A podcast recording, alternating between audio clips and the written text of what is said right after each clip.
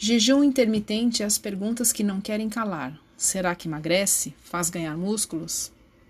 A restrição alimentar por jejum pode ser feita de várias formas, como parte do tratamento para obesidade. Essa prática engloba desde reduzir o período de alimentação para 8 a 10 horas por dia, até jejuar por 24 horas seguidas, ambos por poucos dias da semana.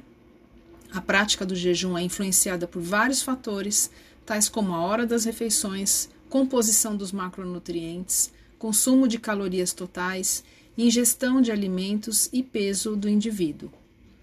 Em humanos, essa prática costuma melhorar vários marcadores metabólicos, tais como o funcionamento da insulina, reduzir peso, melhorar a pressão arterial e a inflamação, reduzir o apetite e as concentrações de lipídios no sangue. Vários estudos já foram publicados sobre esse assunto e, recentemente, uma meta-análise publicada em 2021 comparou 10 estudos clínicos com jejum em humanos para verificar se ele foi efetivo em promover melhoras no peso e na massa muscular.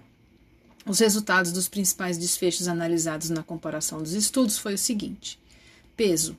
O jejum por tempo reduzido de alimentação, ou seja, comer por 8 a 10 horas do dia somente, quando comparado ao jejum intermitente, que no caso seria passar 24 horas sem comer nada e no dia seguinte se alimentar normalmente, comparado a dietas hipocalóricas, não apresentou vantagens, ou seja, o resultado de perda de massa gorda foi o mesmo em todas as estratégias. Oxidação de gordura. O jejum por tempo reduzido de alimentação aumentou a queima de proteínas e de gorduras. Lembrando que queimar proteínas pode não ser muito interessante para indivíduos que querem preservar a sua massa muscular ou não deixar o seu metabolismo reduzir. Massa magra. Grosso modo, houve manutenção de massa magra em jejum por tempo de alimentação reduzido. Em alguns casos, houve risco de redução de massa magra em jejum intermitente, mesmo quando associados a treinamento de força, e o risco foi o mesmo das dietas hipocalóricas.